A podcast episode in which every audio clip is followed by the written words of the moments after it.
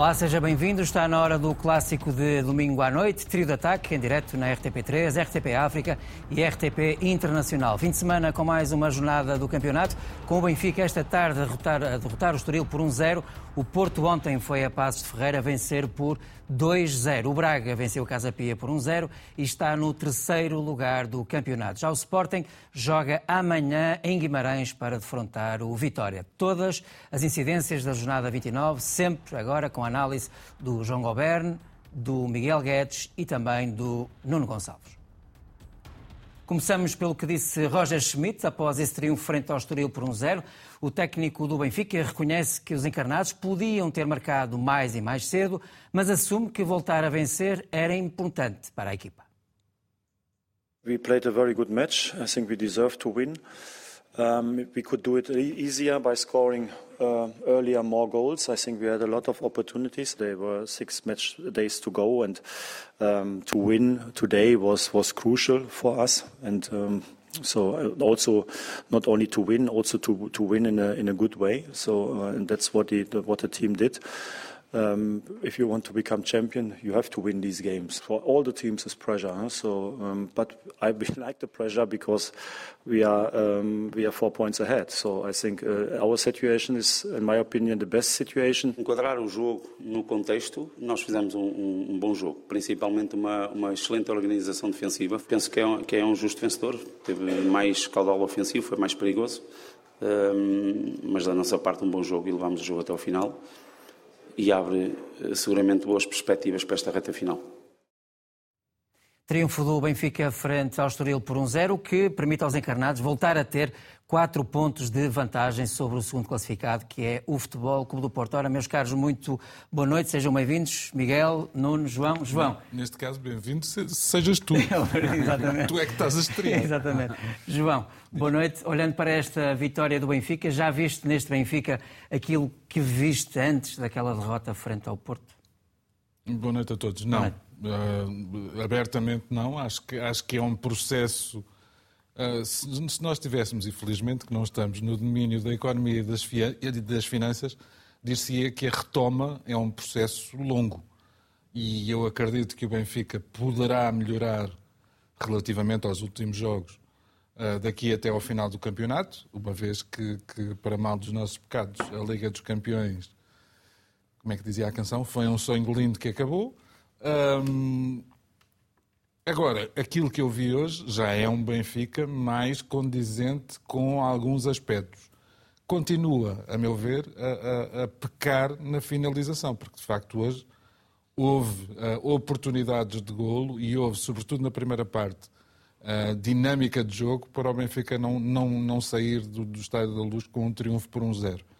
Além de que, concordo com Ricardo Soares, muito boa a organização defensiva do Estoril, mas, mas a partir do meio campo quase ineficácia total. Que eu me recordo, há um remate de cabeça do Cassiano, que passa Sim. ao lado da baliza e muito O Vlaco Dimos foi quase um espectador. Exatamente.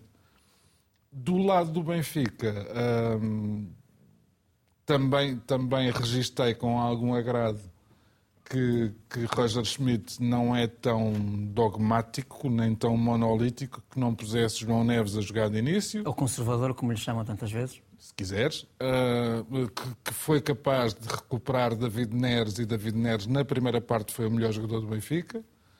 Uh, não tenho a absoluta certeza de que, que, de que Ausknes seja, uh, como é que se há de dizer, seja aproveitado em pleno naquele lugar. Naquele lugar mas depois da, da exibição do, do, do Gilberto em, em, Milão, confesso que, que, também não me surpreendeu por aí além. Preferes ver Auschwitz do que Gilberto naquela posição? Uh, digamos que depende dos adversários, mas sim, nesta fase sim, havendo a expectativa, entretanto, de que, de que Bá possa regressar já no próximo jogo e isso, e isso com certeza dará outras soluções. Só, só, me continua a fazer um bocadinho de confusão, mas o treinador sabe com certeza melhor do que eu o que é que, o que, é que está a fazer, que Peter Musa não, não tenha mais minutos de jogo. Ele, ele em Milão foi absolutamente crucial para o Benfica não, não somar a quarta derrota consecutiva e hoje, quando entrou, mexeu de facto com a linha da frente. Tirando isso, Sobretudo na segunda parte, eu acho que houve, houve momentos em que se percebeu uh, que, que, em função do que se tinha passado nas semanas anteriores. A ansiedade tomou conta da equipe. O Benfica parecia que estava a jogar a medo, uh, que estava a jogar com, com, uh, com muito cuidado para não errar. e às vezes o não errar não significa que se esteja a jogar bem. De qualquer forma, acho que, acho que a vitória é indiscutível. Deixa-me só acrescentar que, se calhar mantendo uma média mais ou menos uh, habitual no Estádio da Luz. Houve dois penaltis e foi assinalado um. um Infelizmente... Tem razões de queixa da arbitragem, o Benfica. João. Eu acho que o, o, o, primeiro, a primeira hipótese de penalti, vamos chamar-lhe assim, sobre Alsquinez é absolutamente clara. Quando, quando o jogador do Estoril, salvo erro, o Tiago Araújo, sim. penso que sim, um, de alguma maneira derruba Alsquinez com, com uma perna própria entre duas pernas alheias, acho que não me parece que, que seja discutível que, há, que haja ali penalti. Mas pronto, mas foi o que foi e, e até certo ponto uh, gostei, de que, gostei muito que fosse o Otamendi a marcar o gol. O Otamendi não tinha tido propriamente grandes exibições, nem em Chaves, embora tivesse também sofrido um penalti que não foi assinalado. Uh, mas nem em Chaves, nem em Milão fez grandes exibições. O facto de ser ele a marcar o gol acho que pode ser um tónico.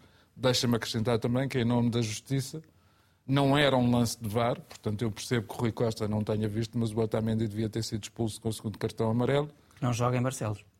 Não jogaria. Não, não jogaria. jogaria. Não jogaria em Barcelos. Não jogaria em Barcelos. Uh, mas, mas o segundo cartão amarelo era justo porque há um pisão a um jogador do Estoril, uh, não me consigo lembrar qual, ou consigo. Consigo. Pedro Álvares, salvo erro, que vai, que vai lá à frente e leva um pisão do Otamendi, que seria o segundo cartão amarelo. Não é lance de protocolo de VAR e Rui Costa provavelmente não viu uh, uh, o lance uh, no campo. Mas, mas, mas a Justiça ditaria a expulsão do Otamendi. Miguel, boa noite. Olá, boa noite. Porto ontem tinha vencido 2-0 e venceu 2-0 o Passos Ferreira. Estavas a olhar para este jogo com a ideia de que verias o mesmo Benfica cinzento daquele que foste ver nos últimos jogos, com o Porto, com o Chaves também com o Inter Milão. Boa noite, boa noite a todos. João, bem-vindo. dizer dizer que, que não, eu contava com o Benfica hoje conseguisse fazer aquilo, pelo menos aquilo que o Benfica fez, que retomar alguma regularidade, retomar aquilo que nós consideramos um padrão de normalidade mínimo, que é ganhar os seus jogos. O Benfica com quatro, com três derrotas consecutivas e um empate, quatro jogos sem ganhar, não é, eh, como aquele anúncio da Carapinha, não é natural. Uh, e nem é politicamente correto hoje em dia. Como tal, nós temos ainda. Que nós para, temos... ti é, para ti é. para mim é, para mim é ótimo. Mas, verdade seja dita, que não esperava que fosse o Estoril hoje. Uh, um Estoril que também mostra algumas debilidades, uh, não, não remata a baliza durante o jogo inteiro. Uh, tem alguma capacidade defensiva, nunca se deixou pressionar imensamente pelo Benfica, mas nunca foi capaz de estender a manta. No fundo, era o adversário ideal para este Benfica recuperar. Era um adversário possível, mas, mas depois também é verdade que as equipas podem depois adensar os seus próprios fantasmas e, e, e o Benfica podia, depois de quatro jogos, aprovar mal, ou menos bem, em Milão, vá lá, ou não conseguir o resultado em Milão, eh, podia eh, apanhar este jogo e ser um adensar, uma espécie de um adensar de um cortejo fúnebre inesperado. E isso não aconteceu. O Benfica, naturalmente, que reage, consegue uns. Não, acho que se o Benfica procurava um resultado e uma exibição que fizessem esquecer os últimos quatro jogos, os últimos quatro resultados negativos, uh, acho que não conseguiu. Um resultado certamente que não conseguiu, um resultado pela margem mínima, e na exibição, um nin. nin. Pronto, não, não... Ficou a meio caminho ficou a meio caminho, tem, uh, cria algumas oportunidades, pega, pega, pega, uh, peca pela eficácia, acontece também muitas vezes. Viste alguma bipolaridade nesta exibição? Não, vi uma equipa que está a tentar retomar, mas que não me parece ter condição física para isso. Não, não, não, quero dizer que, eles não, que, que, haja qualquer cisma ou que haja qualquer confronto entre treinadores e, e como se vende entre treinador e, e, e, jogadores, a renovação, a não renovação. As não, vou, não vou pelas teorias da conspiração, eu vou pelo, fisicamente eu vejo jogadores ali estão em dificuldades. Vejo João Mar em dificuldades, vejo Rafa em dificuldades, vejo Otamendi também algum, com algumas dificuldades físicas. E o Roger Schmidt tem sido até criticado pelo, pelo facto de mexer pouco na equipa. Eu vejo que o Roger Schmidt, é, apesar de, eh, enfim, desta vez colocou o Austrens naquele uhum. lado direito, e peço desculpa por qualquer, qualquer sílaba. chamar Frederico, mas, pronto, nós sabemos mais fácil, mais fácil. Um dia vamos conseguir dizer. Exatamente. Uh, mas a forma como ele o coloca ali é de facto uma surpresa. E a inclusão de João Neves depois também. Sim, como o João também acho, diz e bem, eu, não me parece que seja uh, o jogador que depois se retire todo o sumo ali, mas acho que foi uma boa solução para este jogo. O uhum. João Neves trouxe punch físico e, e, acho que o Benfica precisava disso como pão para a boca. Uh, mas continuo a ver que, achar que é uma equipa cansada. Porque Gonçalo Ramos também parece algo cansado. Depois, entra, como o João diz, entra a Musa e parece que é outra coisa. Eu tenho alguma dificuldade em perceber que, de quando em vez, não seja Musa o titular nesta equipa. Pois parece-me que este 4-2-3-1 também é, é algo que, que, é, que parece-me um pouco variável taticamente e parece-me um pouco mais antecipável pelos adversários. Daí o tal quando... conservadorismo que falava o João há pouco também, Sim, é? sobretudo quando o Benfica não tem a rotatividade neste momento, uh, a rotação que lhe permita não fazer a rotatividade. Se o Benfica fosse uma equipa muito rodada, uh, ou seja, com, com, com verticalidade, com, com tapantes físico, bom, o 4-2-3-1 certamente funcionaria como funcionou. Não é. Acho que há, aqui, há que perceber se o Benfica tem ou não tem banco no, Roger Smith não parece confiar muito durante a época toda no banco. Tem o que até é um bocado estranho, porque acho que tem um banco razoável, mas não, não parece confiar muito nele. Continua a fazer poucas substituições tardias, parece-me. Até pode fazer cinco agora, não é? Exato, pode fazer cinco. Normalmente faz duas, três, já fez uma. Bom, Uh, passando a bola, eu acho que o Benfica uh, tem um jogo que lhe permite encarar o resto com alguma normalidade. Está numa posição que é privilegiada, tem quatro pontos de avanço, tem jogos que serão complicados. O próximo já não será fácil, frente ao Gil. Portanto, naturalmente que, que, vamos todos ver esse jogo com muita expectativa, mas eu vou ver com muita expectativa o jogo do Porto com o Boa Vista. O derby no, no dia, a seguir, no, no dia, dia a seguir. E, e, e esse, nesta realidade até ser matematicamente possível, é, é o jogo, é o próximo jogo que me interessa, é o meu. Nuno, uh, boa noite, bem-vindo também. Uh, Nuno, olhando para, para o que viste esta tarde, noite, uh, no Estádio da Luz, esperavas este Benfica mais próximo daquele que, que assistimos antes daquelas derrotas que, que, teve com o Porto, que teve com o Desportivo de Chaves? Ou viste ainda o Benfica ainda à procura de si mesmo, no fundo? Sim, boa noite a todos, boa noite lá para casa. Eh, quer dizer, este Estoril era uma presa relativamente fácil, ainda que, como já foi dito aqui, estas equipas, quando vêm destes resultados tão negativos, um, qualquer pedra no caminho pode ser uh, um, grande, um grande pedregulho, não é? Para, para avançar. O, o, o Estoril vinha de duas derrotas uh, seguidas, vinha de nove derrotas em dez jogos, na segunda volta só tem três pontos feitos, nona derrota seguida, fora de casa, quer dizer, era. Um, é um Estoril muito abatido e muito abalado por esta segunda volta. Contudo, eu acho que o que o Benfica fez hoje foi conquistar os três pontos sem convencer muito. Mas também, e eu disse-o aqui na semana passada, eu acho que só depois eh, deste jogo é que se consegue perceber como é que o Benfica, jogando semana a semana, vai reagir a esta crise. Porque uma equipa, quando está eh, eh, em crise, sobretudo quando tem jogos com Porto, Inter de Milão, e claro, a visita às Chaves eu acho que foi um bocadinho uh, o argumento que não estava escrito, pelo menos na, na, na, na batuta de Roger Smith, nunca se pensou perder ali pontos, mas o que é certo é que estes jogos depois começam a pesar. E acho que o Benfica, descansando semana a semana, tem mais possibilidades de, por um lado, refrescar o plantel, por outro lado, um, aumentar a crença de Roger Smith no banco. Um, Peter Musa, João Neves, Gonçalo Guedes, que já vem recuperado de lesão, David Neres, vão ser fundamentais para esta rotatividade. Um, se calhar pôr algum gelo na cabeça de Otamendi, porque se formos a ver bem, esta era uma expulsão que, que, que, que já ao, ao, ao, quase da mesma forma que aconteceu no jogo do Porto. Portanto, e seria uma ausência de voto para Nos últimos três jogos, nos últimos três jogos, há dois erros de arbitragem que retiravam Otamendi dos jogos a seguir. E isso para uma equipa que está a tremer, não tendo esse alicerce na defesa, eh, eh, pode ser prejudicial para o Benfica. Eu continuo a achar que os jogos ganham-se de trás para a frente, sobretudo nestas fases onde é importante não sofrer golos. Agora, acho que, há aqui uma, acho que houve uma dinâmica hoje, sobretudo com, com João Neves, de alguma positividade, de, de, de, de, passo para a frente.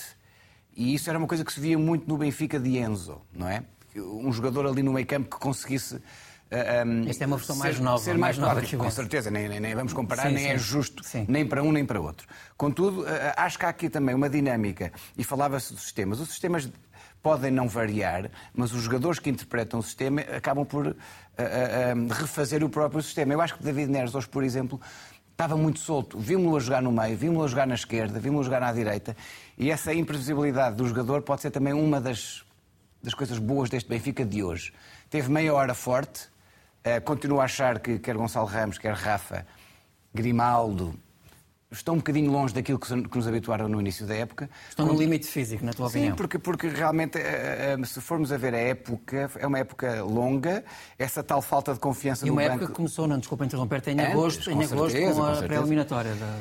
E há aqui um fator psicológico que se nota mesmo nas, nos, no, no, nos benfiquistas a sair do estádio, naquelas entrevistas rápidas que nós vemos, eh, quer antes, quer depois, um, havia um, estado de graça do Benfica antes do Futebol Clube do Porto. Porque tínhamos, uh, quer dizer, o Benfica tinha à mão a possibilidade de manter os 10 pontos ou até superar essa, essa marca para 13 pontos se ganhasse ao Futebol Clube do Porto. Tinha um Inter Milão fragilizado, que tinha dado uma não muito boa imagem perante o Porto, ganhou, ganhou, passou a eliminatória com alguma sorte e isso, de alguma maneira, alimentou uma época de sonho para o benfiquismo em geral. Não um é? excesso de confiança, na tua opinião? Não sei se é um excesso de confiança, mas se calhar não, era uma, não, era, eh, não estavam a ver o plano B. É, o que é que pode correr mal aqui? Era, ia tudo correr bem. E, e, acho que esta equipa vai precisar desta semana a semana para, para resolver esses problemas. Eu acho que a próxima o próximo jogo do Benfica vai ser uma final de Champions para o Benfica, ou seja, uh, Barcelos uh, uh, é difícil, é um campo. é um clássico difícil de, de, de, de roer neste, neste, neste Porto, campeonato. E também o Sporting. Porto não? o Sporting, sim. Um, o Porto em casa, sim. o Sporting fora. Portanto, um, entramos numa fase do campeonato onde não há mesmo margem para erro.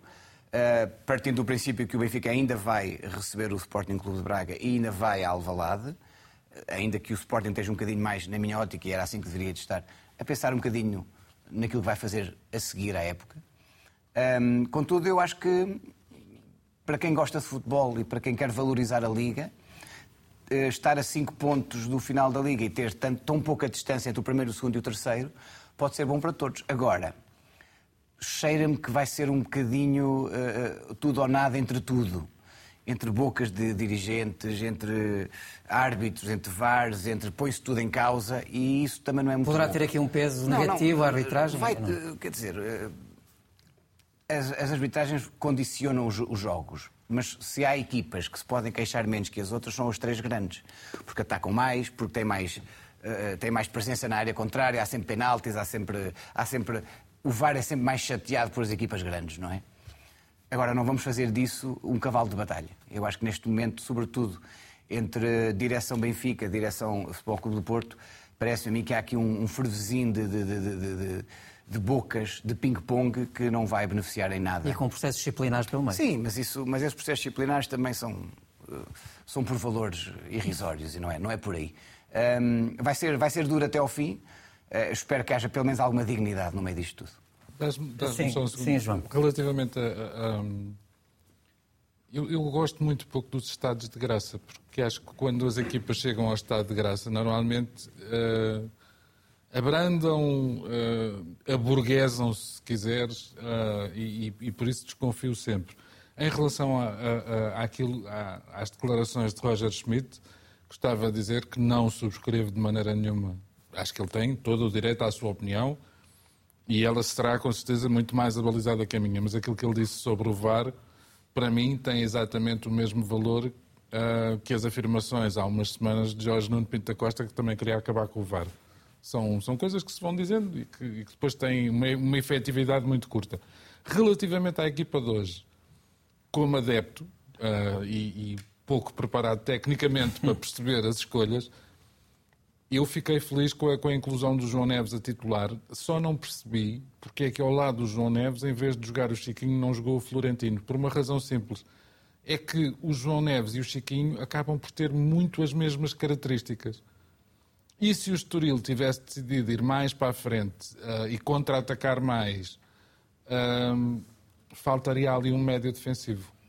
Sobretudo tendo em conta que do lado direito tínhamos um homem que só foi ala direito ou defesa direito, como queiras, uh, por causa das contingências, não é propriamente a vocação e também dele. pela equipa que tinha à frente, não é? Não é? Não é? Se fosse com uma equipa um bocadinho mais sabida, se calhar. Pois que sim, mais afoita, olha mais que, experiente. Mais afoita, sim. Olha que quando entrou o Florentino, uh, a coisa se já estava mais ou menos calma e estável para o lado do Benfica, ainda estabilizou mais. Portanto, não sei até que ponto. Eu queria, eu queria só também tocar aqui num ponto que parece-me negativo do jogo, é, e já é no pós-jogo. Segundo li agora recentemente, o Tomás Araújo teve que hum, hum, acabar com as redes sociais porque estava a ver muitos comentários negativos sobre uh, o quase penalti aos 21, o penalti que faz aos 35 e, e, e dizem que no, no, no, lance do gol aos 44 minutos que tira a perna para David Neres entrar é uma, é uma exibição, de, não é de toda uma exibição conseguida, mas vamos ser sinceros, eu não acredito que o miúdo tenha feito de propósito para, para o Benfica ganhar o jogo. Caso, tem um, Portanto, é, um é uma nota negativa que infelizmente o, o, mundo onde vivemos hoje é muito, é muito da boca fácil, as pessoas escondem-se atrás do ecrã. começa a ser um clássico. Eu lembro-me lembro, lembro daquilo que li nas redes sociais quando uh, o Jackson Martínez Sim, falhou, uh, falhou, falhou um penalti no Dragão. Uhum. Ui! Sim, sim. de qualquer das maneiras, qualquer das maneiras, é importante também dizer o seguinte: uh, uh, para, para o Tomás Araújo. Um, o Tiago Araújo, Tiago Araújo. Para o Tiago Araújo estarmos, estar a jogar no, no Estádio da Luz e ver ao lado, por exemplo, o João Neves a jogar a titular, é capaz de se calhar ter pesado alguma coisa psicologicamente, não é? Mas não, não daí até o Estoril, tem, o Estoril tem vários jogadores formados no Benfica. No Benfica sim. Não, é sobretudo, é sobretudo uma, é uma, escolha, eh, é uma escolha estranha. Obviamente que foi, uma, foi uma, um fim de tarde desastrado para o Tiago Araújo. Está no primeiro penalti, no segundo penalti, não que não é, no lance do gol. Até acho que o próprio colega fica a olhar para ele, sim, sim. Dizer, então, mas o que é que tu fizeste? Tipo, desistir da jogada. Não podemos, não devemos entrar em processo de intenções, como é evidente. Mas, foi, mas é, é uma escolha estranha até porque substitui Geraldes. E Francisco Geraldes é claramente o melhor jogador. E ir à luz e não jogar com Geraldes, o playmaker. faz uma para já, acho mal para o futebol, porque é um jogador excepcional.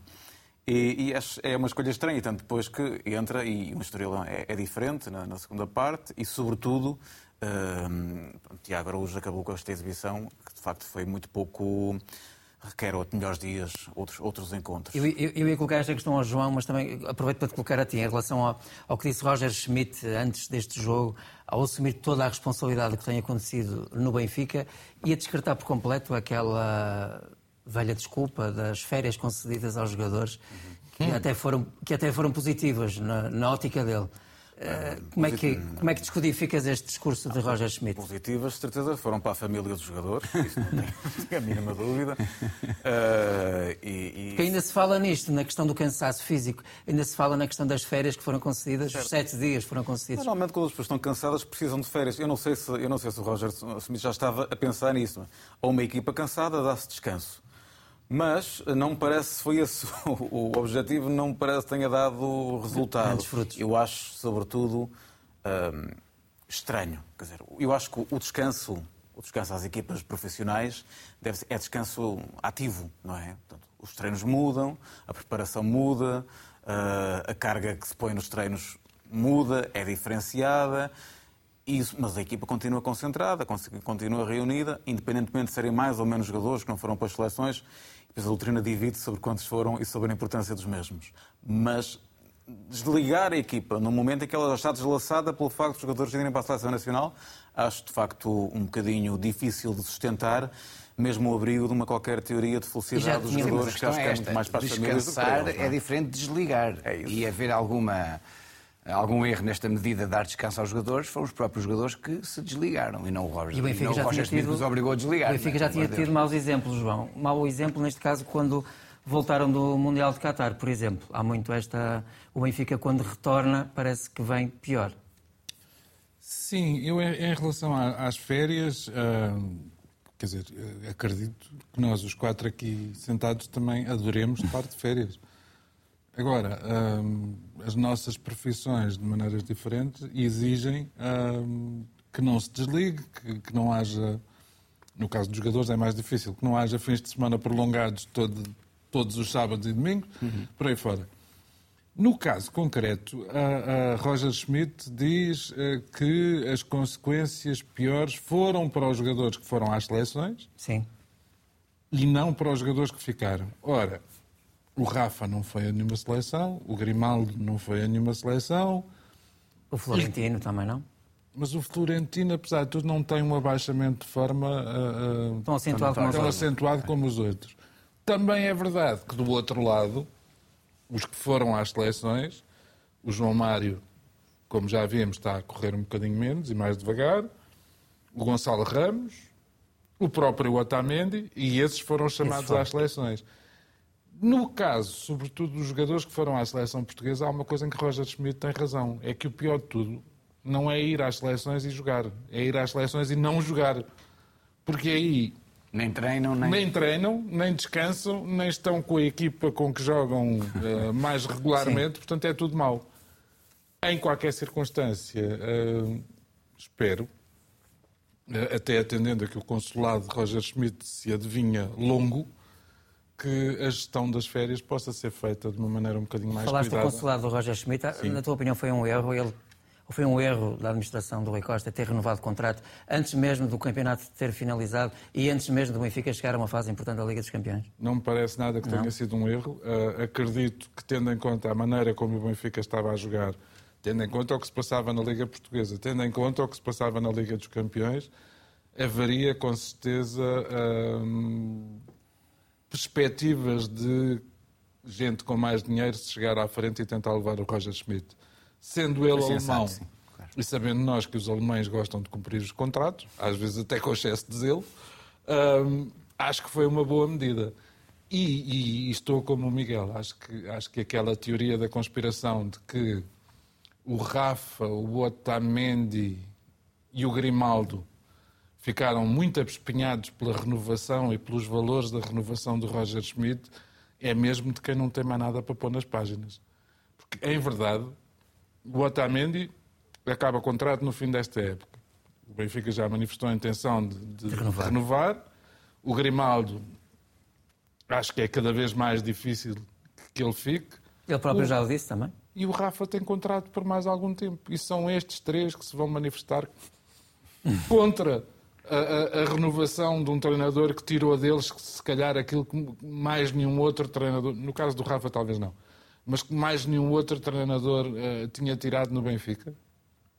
É um bocadinho como aquela teoria de que o, de que o salário, assim, o aumento de remuneração de 32% de Varandas vem pedir Também contratar vamos um falar disso mais à frente. De repente parece que a coisa está sempre num salário. Mas, mas eu, a coisa eu, não está num salário. Eu aí, eu aí, eu aí tenho outra, tenho não, outra já, já, já, já lá vamos. Estando de acordo contigo. Estando de acordo contigo. Não estou a dizer que é defensável ou não, mas é, não é isso que impacta na contratação de um jogador ou na renovação de... Bom, no caso de Roger Schmidt, sendo, sendo, como diz o João, um alemão, isto pode dar para cumprir o contrato até ao fim ou para então para sacar uma grande indemnização como deve ser, não é? Para não perdoar. Vamos ver, eu acho que. As indemnizações agora, como se vê noutros setores da vida, sejam francesas, seja, seja o que for, as indemnizações pinham Temos falado muito, ouvido falar muito nessa palavra, indemnização. Espero que não haja comissão, espero que não haja nenhuma comissão do, ao Roger Smith. Uma comissão de inquérito. Isso, uma comissão de inquérito, exato, às férias dos jogadores. Isso, isso Meus é caros, viramos, viramos agora a página para o Porto e hoje com a renovação de contrato de Pep por mais um ano até 2024. Pinto da Costa diz que o defesa é um dos símbolos do clube. No dia em que Pinto da Costa completou 41 anos na presidência do Futebol Clube do Porto, ficou a saber-se que Pep jogará pelos Dragões, pelo menos até aos 41 anos. O defesa renovou contrato por mais um ano e a ligação ao Clube Azul e Branco é agora até 2024. Eu disse sempre, se eu achar que sou capaz de poder estar nessa exigência do Futebol Clube do Porto, eh, iria falar com o presidente. Tinha a certeza que iríamos fazer este contrato e, se calhar, não é o último. Desde o meu primeiro jogo, eu encaro sempre como se fosse o último. Todos os momentos do Pep são iguais a ele mesmo, com caráter, dando o máximo, com toda a lealdade disputo cada lance como se fosse o último, porque eu sei da importância como central é, cada lance. Por isso mesmo, eu não, eu não consigo gerir em campo é, o esforço físico. Não consigo. Isso faz parte de mim. Na renovação de Pep, presidente e jogador falaram da vontade em conquistar títulos e, se possível, já o de campeão esta época. E como quase sempre em Portugal, arbitragem e questões disciplinares estão ligadas à luta por esse campeonato. Da luz surgiram queixas de Rui Costa sobre declarações de Sérgio Conceição, Vitor Bahia e Pinto da Costa. Além de o conhecer como jogador, conhecia do tempo de Luís Vieira, que sempre me apresentou como seu Delfim e o seu sucessor. Portanto, acho que dentro disso está a manter uma certa escola que era também desses tempos do Benfica. Eu não disse que houve erros de propósito, nem erros por, por desonestidade. Existem erros, porque o errar é humano. Agora, que houve erros, vocês sabem muito bem, nem preciso de falar no Guimarães Benfica, nem, nem no, no Vizela Benfica, nem, nem noutros jogos. Agora, são erros. Agora, por exemplo, no, os erros do, do Vizela, o árbitro, para mim, considero um dos melhores árbitros portugueses. E ponho as minhas mãos no fogo pela sua honestidade. Portanto, não estou uh, a criar nenhum mau ambiente. Benfica, Porto e Braga continuam na luta pelo título quando faltam apenas cinco jornadas para o final do campeonato. A renovação de Pep por mais um ano pelo Futebol Clube Porto e esta alfinetada, uh, Miguel, de Pinto da Costa a Rui Costa. Bom, em primeiro lugar, saudar, uh, saudar uh, que o Porto esteja a querer manter jogadores jovens e jogadores que, vêm da formação, da formação não é? e que têm um futuro pela frente. Esta aposta neste tipo de jogadores, ainda com uma enorme vitalidade física e muito futuro pela frente, que é aquilo que o Pep tem. Claramente, quem viu ontem o Pep a correr e a saltar, naquele, e a saltar sim, mas naquele lance em particular com o Guedes, onde, onde vai buscar aquela bola que era impensável. Ali vimos um Pep com 20 e poucos anos, não é? É, vimos um Pep como ele é, de facto. É um, é um campeão, é um jogador com uma atitude, uma atitude absolutamente inquebrantável, um jogador notável, que só consegue fazer isto porque é, obviamente, um extraordinário. tem condições físicas para isso, também a genética, certamente, que, o, que, que lhe providenciou capacidades extraordinárias de, do ponto de vista de ser um, um atleta de topo, mas também alguém que se cuida no, certamente no limite para conseguir estar a este nesta idade a este nível. E, portanto, é, é uma belíssima notícia que Pep renove, até porque, independentemente do que aconteça enquanto jogador, tem certamente enormíssimo futuro no Foco do Porto, uh, em, em, qualquer outro tipo de, de, de, liderança, porque ele é de facto um líder. E, vês, e consegues ver Pep num prolongamento de uma equipa técnica, por exemplo, no Porto aqui a. Sim, não sei, não, confesso. Ou na estrutura do futebol não sei, não sei de todo o que é que lhe passa pela cabeça. Uh, o que é que ele quer, o que é que ele não quer, o que é que ele deseja, o que é que ele pensa. Mas que, por estas que é declarações que, que ouvimos hoje de Pinto Costa. parece, mas assim, se nós olhamos para o plantel do Floco do Porto e identificar um elemento que transporta a mística do Floco do Porto e a história e, e, e, e, o dar tudo e é uma projeção do futuro é, uh, obviamente... Como foi Sérgio Conceição? Como foi Sérgio Conceição, é Pep. Está a ser. Eu julgo que, naturalmente, que sente-se sente que Pep não pode, sabe-se, não se sente muito, mas sabe-se que Pep não pode continuar a este nível ou a um nível elevado durante muitos mais anos. Eu tenho, tenho a ideia que há aqui uma ideia de projeção de futuro que a mim, enquanto adepto e sócio, muito, muito me satisfaz. E esta descodificação do que disse Pinto Costa sobre Rui Costa, que é, continua, ou é, o Delfim de Luís Filipe Vieira? Não, acho que neste jogo de palavras que nos vai levar até, até ao fim do campeonato, até onde seja matematicamente impossível uma das equipas reclamar uh, reclamar um não título, eu acho que nós veremos de um lado e do outro alguns jogos florais e estes para já ainda são florais. São mesmo florais? Estes ainda são florais. E, e, e, acho que é uma boa alfinetada, porque é uma coisa que. Esta em particular. Porque, hum, independentemente de toda a história, é algo que ainda pesa muito uh, no Benfica, com todos os problemas de, de, justiça que ainda existem, saber até que ponto é que existe este nexo, esta ligação, ainda que de gabinete ao lado, mas também há muitas, acho enfim, o Rui Costa era de facto um, uma espécie de Delfim de Vieira, embora também se conte, conte no, no, nos bastidores, que também nunca era muito considerado, ou não era demasiadamente considerado por Vieira em muitas situações. Um, o que até causaria alguma estranheza a alguns, alguns benfiquistas. Uh, como é que Rui Costa era um pouco posto de lado. Por outro lado, por outro lado a ligação indesmentível existe. São das direções, são das administrações. Uh, Parece-me, sobretudo, que esta reação do Benfica, uh, a reação que o Benfica teve às, às, às declarações de Vítor Bahia, Sim. às declarações agora de Sérgio Conceição e ao editorial de, do presidente Jorge Nuno Pinto da Costa, são do Benfica que estava uh, em perda a querer agarrar-se, a querer agarrar-se a algo que, que mexesse e a querer tirar de esforço. Acho que o Benfica, quando estava 10 pontos à frente, não se preocupava em fazer este tipo de declarações. Fê-lo quando o Rui Costa esteve nos balneários ou no túnel a invetivar o árbitro, não é? Natal, Natal que também já aqui uh, falamos algumas vezes e na altura onde o João queria convocar alguns tostões para dar, se fosse preciso, para pagar a multa ao Rui Costa. Eu lembro-me disso. Não fui chamado a isso. Portanto, o Rui Costa uh, reage quando sente o Benfica em perda.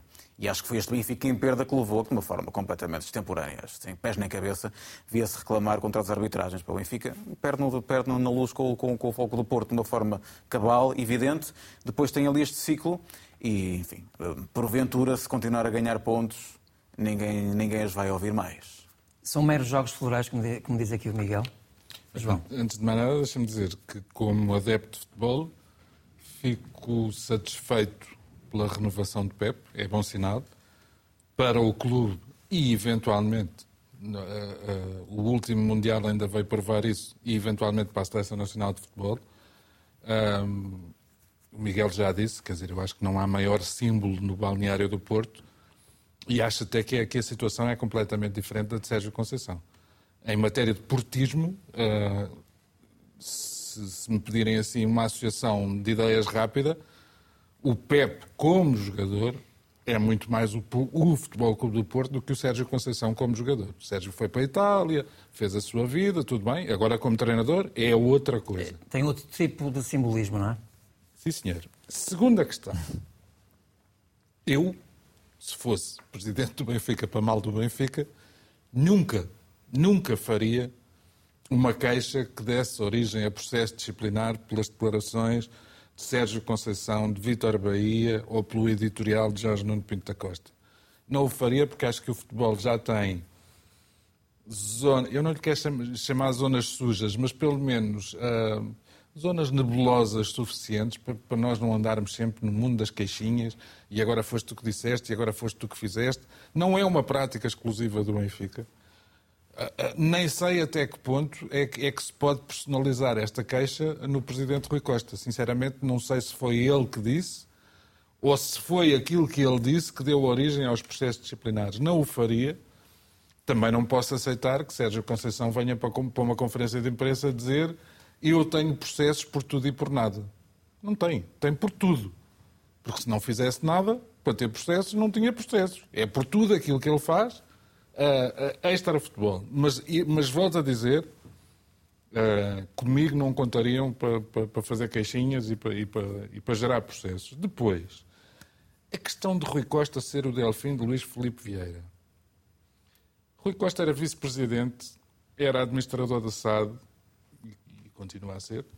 Um, se quiseres, no limite, uh, era um bocadinho para o Benfica aquilo que o Pep é uh, no Futebol Clube do Porto.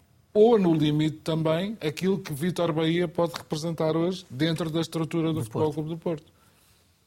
Quando um dia se fizer a história sobre uh, o longo, eu diria quase, o quase eterno consulado de Jorge Nuno Pinto da Costa, também se vão descobrir alguns delfins. E também vai ser curioso perceber se esses delfins olharão para essa circunstância, ou para essa condição, ou para esse estatuto, com orgulho, ou tentando inclusivamente distanciar-se daquilo que foram algumas práticas alegadas de Jorge Nuno Pinto da Costa.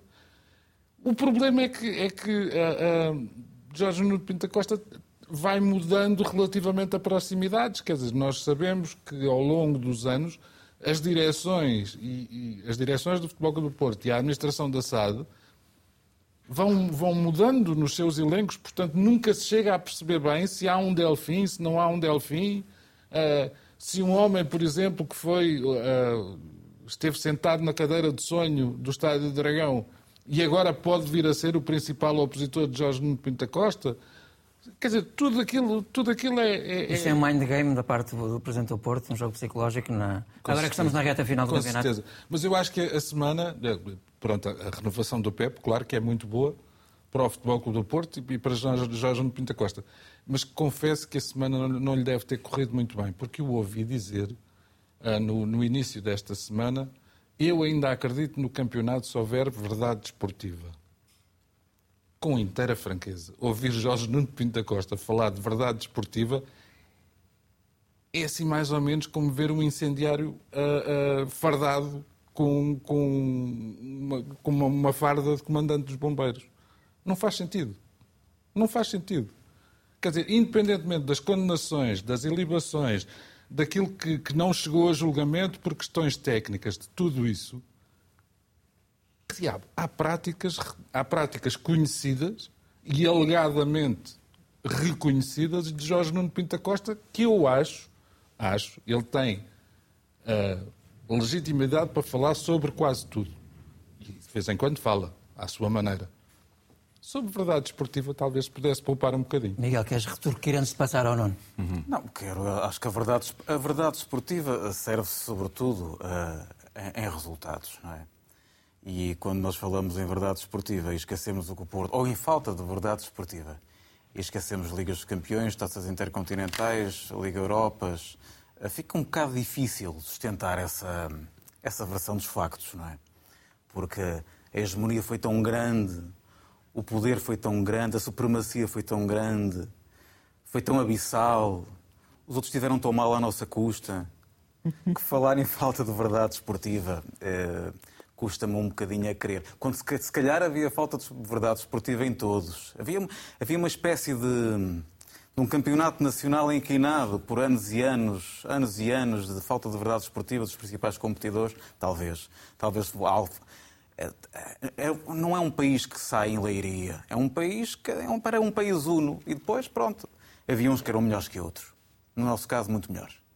Mas, mas depois, do ponto de vista do que são estas declarações de Jorge Nuno Pentacosta, também não me resta dúvida nenhuma que nós podemos e devemos falar em falta de verdade esportiva quando sentimos que ela não existe. Não é? E Jorge Nuno Pinto Costa ainda hoje teve a oportunidade de dizer que, não sendo até naquele caso do penalti do Bá, em Vizela, que tinha, do Bá, penso eu, tem havido falta de verdade esportiva. Considero o árbitro, agora nem me lembro quem era, um, um árbitro uh, acima de qualquer. Nuno Almeida. Um Nuno Almeida, qualquer suspeito. então, Nuno Almeida, espera, Estás a ver? O Nuno Almeida, Almeida não era o Ferrari vermelho? Pois, lá está, mas ele pode gostar de carros, não é? Agora, eu não, não sei. coisa pode gostar do que ele quiser. Não, vou fazer o Nuno Almeida. Nuno Almeida. Sim. Eu não sei de carros a costa nem de que cor há, aqui, há um conjunto de árbitros que, de facto, nesta altura, depois de alguns anos negros recentes, procura aqui alguma regeneração. Eu acho que sim. Acho, acho, acho que é bom que Pinto da Costa confie, Presidente Pinto da Costa, e todos nós confiamos um bocadinho no, nos árbitros. Há algumas jarras no VAR, que eu confesso, que tenho muita dificuldade em confiar na sua competência. Algumas jarras no VAR que são muito jarras muito partidas, já, já tiveram muito tempo em prateleiras, saíram, entraram, voltaram. Consta que foram proscritos e, portanto, foram ver televisões, mas para ver televisões é, é preciso ter capacidade, é? porque continuam a arbitrar nas televisões e tem algumas dificuldades. Mas também será, se calhar, uma questão de tempo e de transição, acredito eu. Falar em verdade esportiva este campeonato é olhar, sobretudo, para o que é competência ou não dos árbitros e como é que ela se projeta depois nos resultados. Sem desconfianças, ninguém faz processo de intenção, mas o que aconteceu em Vizela, o que aconteceu com o Rio Ave, com o Benfica, se nós começarmos a tirar a falta de verdade esportiva, não sei, eh, acho que não. Acho que são sobretudo erros grosseiros. Erros claros, como se dizia semana passada, erros claros e evidentes e notórios são. Julgo que é importante que os árbitros tenham a noção Obviamente que tem, que a responsabilidade pesa. Faltam cinco jornadas, vemos equipas a tentar, uh, por tudo, chegar à frente, a tentar uh, olhar para os toques com possibilidades de penalti. Não é um privilégio de ninguém, não é um privilégio de ninguém. Isto vai decidir um bocadinho a fotofinis estranhamente. Isto adensa a pressão, como diz o Nuno. Acho que é importante que haja dignidade em todos. Não vi até agora nenhuma falta de dignidade em particular uhum. em nenhum dirigente. Esperam que os dirigentes. Ainda faltam cinco jornadas. Ainda faltam cinco jornadas. Mas esperam que os dirigentes fiquem calados. Enganem-se, não vale a pena, não vão ficar. Portanto, o que se espera é que isto continue a ser uns jogos que também Uh, mexam com as pessoas, façam as suas, as suas movimentações, as suas pressões, não criem processo de intenção. Todos estamos muito atentos aos erros grosseiros. Era o que faltava se os árbitros tivessem erros grosseiros, sobretudo aqueles árbitros que veem televisões. Não, não, Muito rapidamente. Sim, sim, sim. Eu, estou encantado. Estou encantado. É, já, é já a seguir. Eu juro que é de uma rapidez estonteante. Eu também, eu também acho. Uh, erros grosseiros, com certeza que sim. Eu, por exemplo, vi ontem um erro grosseiro em Passos de Ferreira que ainda, que ainda hoje estou arrepiado. Como é que se consegue expulsar um jogador que não toca no, no adversário? Mas acho. Acho, sinceramente, acho. Da mesma maneira que acho que o penalti é justíssimo e tudo e isso. Pronto. Ah, então. Agora, é, agora nos jogos do Porto há 3 ou 4. Só queria dizer que, que sim, o Miguel, o Miguel uh, com, com, esta intervenção. Uh, de alguma maneira, uh, voltou a deixar florescer em mim uh, uh, a sensação da evolução. Porque ele próprio reconheceu que há árbitros que, que, que, enfim, que terão andado por maus caminhos, mas que tiveram tempo para se regenerar. Sem dúvida. Sem dúvida. Sem dúvida. É pena que alguns árbitros dos anos 80 e 90, e não vale a pena estar aqui a citar nomes, porque toda a gente ainda os conhece, não tenham tido nem hipótese, nem circunstância para se regenerar e tenham ido passar férias ao Brasil. Consta não sei. que o Calabote nunca se regenerou. Nuno, Esse também acho que não. Nuno, tu que estás, infelizmente para ti, eh, longe da, da luta pelo título, olhas para este duelo entre benfiquistas e portistas como um prolongamento de um, do Benfica-Porto, agora fora do, Sim, do eu, eu este ano estou longe do título, mas lembro-me bem de que no ano passado, mais ou menos, mais ou menos por esta altura, estava o, o meu presidente com a carteira roubada eh, em plenas garagens da, da, do Estádio do Dragão e, e, mesmo assim ainda se fez um. E o telemóvel, e depois ainda se fez um, um post uh, numa das redes sociais geridas pela comunicação do Porto a dizer que, que, que, andavam há anos a tirar a rede de Lisboa. Isto aconteceu há um ano, não foi assim há muito tempo. Uh, ah, um, em relação à ideia do Delfim, eu percebo, uh, e o Miguel já, já, já tocou nesse, nesse detalhe, que é um detalhe bastante importante, quer dizer, Rui Costa fazia parte da entourage de, de, de, Luís Filipe Vieira, mas também me pareceu que, que pelo menos nos últimos meses, tentou-se dissociar um bocadinho disso, ainda que uh, houve promessas eleitorais, de auditorias, etc., que não, não foram muito para a frente. Portanto, aí mete-se um bocadinho a jeito para que alguém lhe chame Delfim. Agora, Uh, uh, espero que a União Zoológica não me leve a mal. Quer dizer, uh, fala, há, aqui um, há aqui umas lágrimas, lágrimas de crocodilo, não é? Porque ainda na semana passada, ou há duas semanas, Pinto da Costa disse que o VAR não funcionava. Agora já vem dizer que afinal os árbitros são muito bons. Quer dizer, um, se, se, estamos a falar deste crocodilo, não é? Que, que, é o Pinto da Costa que fala e que, e que, consegue falar e que consegue mais ou menos dominar o seu reino, mas quando olho para a comunicação do Futebol do Porto, o que mais não falta é jacarés, caimões, alligators, há todo uma, um subgénero de, de, pessoas que seguem o diapasão que, que falam a mesma linguagem. Portanto, hoje é Pinto da Costa que manda, mas por certo vai chegar alguém que vai afinar pelo mesmo diapasão, porque toda a, a, estrutura e comunicação do Futebol Clube do Porto falam da mesma língua.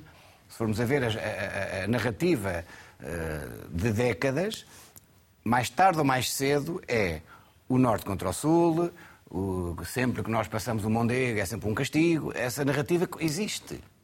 Existe, eu sou contra ela, acho que não faz sentido nenhum, até porque eu não sou de uma grande cidade, sou de Alcobaça e acho que essa ideia de estarmos a, a menosprezarmos pelo sítio onde vimos não, não faz sentido nenhum. Um, Portanto, é, é uma coisa que já, me, que já não faz muito sentido, na minha opinião. Contudo, um, os fiéis seguidores do Futebol Clube do Porto aprovam-na. Portanto, não sei se é um Delfim ou muitos. Mas o que é certo é que há um, um género de, de, religião que segue os mandamentos uh, que Pinta Costa vem, vem lançando aos últimos 40 anos, com muitos títulos, é verdade, com muitas páginas negras, com algumas assim assim, um, e que está no pleno direito de querer dizer o que quiser. Uh, contudo, uh, eu acho que há aqui um, um cambalear de, de de, de, de, ir, de, ir, com a onda, não é? O VAR não funciona, afinal agora os VAR já são bons. E começa a perceber-se isto porque estamos no final do campeonato. Faltam sim, sim, certo. Não. Eu acho que tem, tem, que sempre haver um, um, lado proativo da coisa. Pronto, eu acho que sim. O editorial de Jorge Pinto da Costa não é o editorial que massacra os árbitros nem fala de erros grosseiros. Ele diz é precisamente o contrário. Não é, é importante não haver erros grosseiros. Pronto. Ou que sejam, uh, uh, um, ou que ditem uh, os pontos destas últimas cinco jornadas, ou das últimas seis, porque foi na semana passada. Portanto, eu acho que é mais uma vez Pinta Costa a ser Pinta Costa. Sempre nos habituámos a este lado meio irónico de falar, que, que dá algum salero à Liga Portuguesa mas que às vezes é demasiado. Nuno, esta, esta renovação do, do PEP, na tua opinião, irá para além do relevado, para além dos relevados? Ah, não tenho dúvidas nenhumas que sim. Uh, Pepe é um líder, aliás. há uma imagem que não foi uma imagem muito feliz do ano passado, ou há dois anos, quando Pepe se, se pegou, entre aspas, com um colega de equipa e que depois esse colega de equipa uh, acabou por nunca mais jogar e, foi, e saiu no final da época. Aí se mostra a força de Pepe no balneário. Quem está no Futebol Clube do Porto, seguindo as pisadas de Pepe, é para trabalhar e correr mais que os outros. Se não for assim, mais vale não estar. Portanto, é, é, o, é se falamos de ADN no Futebol Clube do Porto, duvido que haja alguém mais, Pep, mais ADN do Porto uh, que o próprio Pepe. Portanto... O Porto em Passo Ferreira, Nuno, olhaste uhum. para, para, para a equipa do Porto com aquela falta de eficácia com que falou Sérgio Conceição no final Sim, do jogo. É, falta, dizer, falta ali punch, no fundo, usando é, uma expressão do Miguel Guedes, ali na zona do ataque portista. O, o Porto, uma vez mais, sofreu para conquistar os três pontos. É uma coisa normal. Não vi o Porto com já usámos muitas vezes a expressão aqui, com a faca nos dentes, que muitas vezes utilizava nestes jogos, que não dava hipótese e que limpava o jogo em, em 30, 40 minutos. Um, sem ser o jogo de luz, eu acho que há muito que o Porto não ganha um jogo tranquilo não é? Assim de que a gente diga, pronto, jogou para ganhar e fez tudo para ganhar e, e jogou melhor que os outros, ou, ou que seja um, um, uma vitória avassaladora. Um, o que é certo é que os factos, mais uma folha em branco, já é o 28 jogo em 48 partidas da época que não sofre golos, portanto, apesar de tudo, a defesa está, está muito organizada. Um, eu acho que a entrada aos poucos do Porto, a primeira parte foi. Aliás, o Passo Ferreira até tem mais remates na primeira parte. Contudo, o momento do jogo, é aquele minuto onde há dois amarelos, Uh, um, eu confesso também que depois de ver as imagens, eu não sinto, uh, apesar de, do jogador do, do, do Passo Ferreira ter uma entrada completamente descabida. Eu não tinha que fazer aquilo depois de levar um amarelo. Tinha que ter um bocadinho mais de ponderação. Num minuto foi, foi Num minuto. dois cartões. Eu também não vejo nenhum toque. O que é certo é que toda a gente fala disso normal. Eu, também não vi, mas se calhar sou eu que não, não tomei atenção e se calhar no VAR há, mas o VAR também não podia mexer nesta, nesta, nesta decisão. Sim. Contudo, Diogo Costa quase que não foi chamado no jogo. Um, há também ainda um penalti onde já estava tudo decidido. O Vendel puxa o Thomas, quer dizer, é, pode eventualmente ser um penalti por assinalar, mas isso já estava tudo, tudo resolvido. Contudo, na segunda parte, o Futebol do Porto entrou um bocadinho melhor, mas podia ter corrido mal, porque foi uh, um desperdício de, de, oportunidades umas atrás das outras. Eu lembro-me de estar isolado duas vezes com duas defesas do Vekic. Uh, um, o Pepe ainda correu e muito para tirar o pão da boca eh, ao Guedes. Um, portanto, o Porto podia-se ter posto aqui em apuros. E uma vez mais, tal como na semana passada no Santa Clara, teve que ser um penalti a desbloquear o jogo, um penalti que é penalti, que é um penalti de VAR, porque também na imagem corrida não me parece que há pisão, mas depois efetivamente há e deve ser punido com, com, com uma grande penalidade.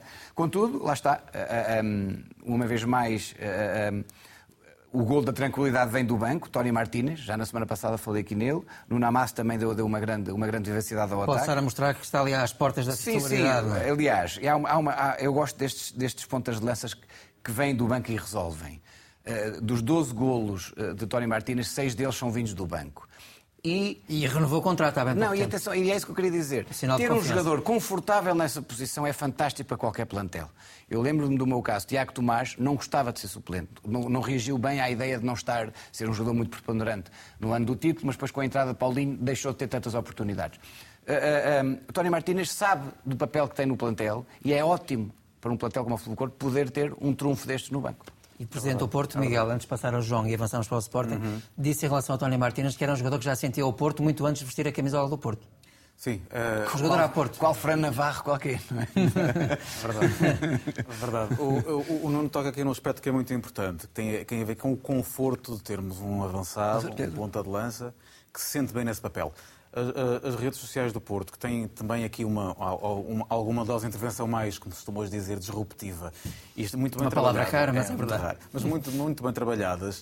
Uh, aliás, não é à toa que, uh, pelo, que, pelo que sabemos, tem, temos mais seguidores que, que os outros juntos.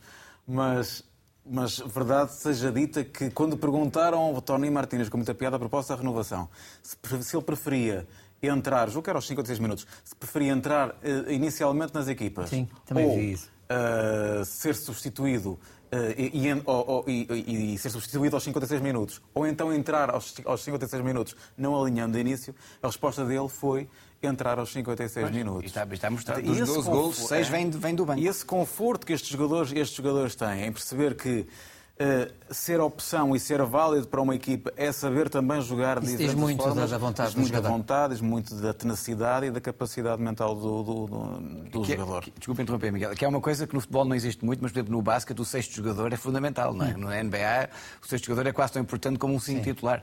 Ah, ah, e é muito curioso isso. Quem vem do mango, não é? De forma muito, re- muito resumida para passar ao João. Eh, Em relação ao jogo do Porto. Não, o, o jogo do Porto é um jogo que podia ter sido tornado mais complicado. Eu, gostaria de dizer que vi um Porto diferente e melhor do que nos últimos jogos, à exceção do jogo da luz, como é evidente, mas um, um Porto com. Com, apesar de não ter eh, a faca na liga ou a faca nos dentes afiada, mas Na Liga mas- era perigoso. Na- não, mas na- nesta liga também é importante agora ir, ir com toda a força. Mas, mas Estás, para ser estás um- portanto, a defender a facada. para não ser- é? sim, pronto. Só, só Ah, na Liga, prefiro na língua. Não, é que eu Liga. estava a imaginar o símbolo dos Rolling Stones cortado. Não, é? Exato. Não, não, não, não, não, não. Temos aqui dois músicos. portanto. Exato. Não, o, o, uh, eu julgo que o Porto entra de uma forma muito mais concentrada, muito mais uh, olhar, olhar o jogo olhos nos olhos, muito mais viril no bom sentido, se tu quiseres, do que nos últimos jogos. Acho que o Porto foi muito. Estava claramente. Sentia-se desde o início que estava ali para ganhar o jogo, desce para onde desce. Isso é o sentimento que a equipa tem E que ficar transportar emocionalmente com aquela, para os- para eh, com últimos- aquela distância sim, apenas com- de um ponto do Benfica. era fundamental. Sim. Nós tivemos a 13 virtuais há 15 dias. Há 15 dias nós estávamos com 13 pontos 13 virtuais. virtuais, não é? exatamente. Se o Benfica ganhasse, ficávamos a 13. E já muita gente nos dava por enterro feito, não é? 13 pontos virtuais em 15 dias transformaram-se num ponto virtual também, que são 4. Isto é, é, é algo que tem que dar calor e tem que dar chama. O, o Dragão tem que soltar chama com isto. Depois é um jogo que foi complicado, porque o Passo de Ferreira defendeu-se bem. Uh, uh, a expulsão às vezes, já vimos até esta época, depois não traz nada de bom ao jogo e até à equipa adversária, eh, ok, é mais fácil jogar contra 10, é verdade, mas há outras dificuldades que se adensam, sobretudo quando a equipa se posiciona atrás. O Porto foi capaz de chegar a uma vitória absolutamente indiscutível. O Porto perde muitas oportunidades na primeira parte, onde podia ter feito diferente. E depois, só uma pequenina, eh, e passando, pa- passando também a bola, de- em relação àquilo que eu não, que eu não dizia há pouco. Hum, independentemente do Alcobaça ou do Porto, o Porto é e será sempre um pivô na luta contra o centralismo seródio deste país. O Porto será sempre um pivô contra o centralismo deste país. Sempre. Sempre. Com toda a gente que venha, que venha e só assim é que faz sentido. João. Forma, forma também Não, eu resumida estava com aqui- poucas Estava palavras. aqui a pensar no centralismo seródio, que, que- a, ideia que, a ideia que eu partilho. Não consigo perceber como é que se luta contra o centralismo a partir de um campo de futebol, mas se calhar sou só eu que não percebo. Pela simbologia, João. Pois, Pela pois. simbologia. Olhando para o futebol e olhando para aquilo que viste no relevado em Passo Ferreira, um Porto com algumas dificuldades, mas depois o jogo foi, na tua opinião, mais desbloqueado para os Dragões com a expulsão do jogador do Passos? Não tenho sobre isso a menor dúvida. Vitória justa, incontestável do Futebol Clube do Porto. Só que me apetecia muito dizer uma coisa que se calhar o Miguel não vai gostar e não é politicamente correta, que é o seguinte. É que eu, depois de duas semanas a ouvir dizer o Benfica não está a jogar nada, eu ontem sentei-me para ver o Porto e também não vi grande Não coisa. grande Mas olha que viste melhor do que, do que nos outros jogos. É porque não tens visto o Porto jogar. Não, tenho, tenho. A não ser na luz. Ah, bem, isso na luz. Na luz, É luz vista. Enfim. Agora, ah, lá está a tal coisa. Ah, o Miguel tem razão quando diz o Futebol Clube do Porto entrou para ganhar o jogo, desce para onde desce, e não estamos aqui a falar em nada que fosse ilegítimo, desce para onde desce dentro das condições do jogo. E percebeu-se que mais tarde ou mais cedo Iria resolver. Iria resolver. Acho que, que- que houve ali um catalisador simpático, que foi o árbitro Fábio, Fábio Veríssimo, quando expulsou o jogador do Passos. Ficam penaltis por marcar. Para além daquele que foi marcado. Tu, tu dizes, eu, eu confesso que vi o penalti que foi cometido e que, que foi, que foi transformado. Embora Bem, eu tenha ouvido gente a dizer hoje que não é pelo facto de tirar a bota a um jogador que é falta. Portanto, como se aquele lance pudesse não ser falta quando um jogador vai tentar apanhar a bola numa zona de penalti, lhe pisa, a, a- a bota até sai. Como que... Eu acho que, de facto, Pois, eventualmente eu presto mais atenções aos potenciais penaltis a favor do Benfica do que aos potenciais penaltis a favor do Porto. Acho que o penalti que foi marcado é bem marcado, não, tenho sobre isso a menor dúvida. Acho que a história do Tony Martínez, além do mais, ah, revela que ele é um homem inteligente. Porque ele jogando numa equipa com a dimensão do Futebol Clube do Porto, se entrar de início, cabe-lhe a ele o trabalho de desgaste das defesas adversárias. E depois já e se entrar aos 56 minutos, já os defesas centrais do outro lado estão, com- estão com os bofos na boca e ele tem muito mais E hipóteses é de um, marcar. jogador, é um jogador físico. também, Ora, não é? E temos, Portanto, o, burro não é. e temos o Sporting que amanhã joga em Guimarães, frente ao Vitória. Na antevisão deste jogo, Rubén Amorim admite o falhanço da época. A minha vontade não mudou, não mudou. Eu assinei a renovação, está tudo escrito. Sempre fui muito claro, ao contrário de outros treinadores, eu sempre fui muito, claro. Se perguntaram-me aqui de outros convites, eu sempre fui muito claro no, no que disse. Agora, eu não vou estragar aquilo que nós fizemos aqui e, portanto, teremos que ter essa avaliação no fim, porque vocês sabem e eu sei como é que são as coisas após uma época tão, tão má. E teremos que ver que caminho é que queremos, queremos seguir. Portanto, não mudou nada na minha vontade. Simplesmente eu não quero estragar a relação que tenho. Obviamente que os adeptos não estão tão contentes comigo. Eu não quero estragar todo o trabalho que fizemos. Fizemos um grande trabalho. O trabalho está feito. Este ano falhámos redondamente no aspecto esportivo e, na- e no nosso planeamento. As declarações de Rubén Amorim na antevisão do jogo com o Vitória de Guimarães, de amanhã. Nuno, falhou mesmo redondamente o Sporting esta época, como Falhou. diz Rubén Falhou. Amorim? Falhou redondamente. Eu lembro-me, eh, João, que nós tivemos aqui um programa especial de esporte em agosto, quando saiu o calendário, em que nós falámos em off sobre eh, a possibilidade do Benfica poder ser lançado naquelas primeiras jornadas, porque vinha com uma pré-época já mais bem feita do que a do Sporting do Futebol Clube do Porto, e o Sporting tinha eh, os primeiros jogos da Liga, era, era, era tudo ou nada. E hoje o Ruben Amorim tocou num aspecto importante. A, a- a primeira final do Sporting foi em casa contra os Chaves. Já tínhamos 5 pontos de diferença em relação aos outros. E que por acaso perdemos. Ahm, portanto, a, equipa, a, época do Sporting foi sempre atrás do prejuízo. Ahm, e sim, eh, há- há- houve erros que se pagaram caro. Acho que eh, o planificamento, o a planificação dos jogadores não foi grande coisa. Ahm, a teimosia ou não, eh, chamem-lhe o que quiserem, eh, de uma alternativa a Paulinho, por exemplo. Alguém para decidir jogos que não seja Coates. Ainda falou disso na- no final do jogo com os Juventus. Sim, sim. Deu vários exemplos, não é? Nós nunca nos podemos esquecer do seguinte.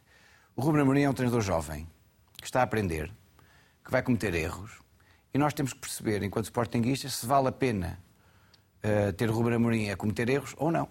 E eu acho que vale. Eu acho que o Ruben Amorim, o que trouxe ao Sporting, a frescura que trouxe ao Sporting...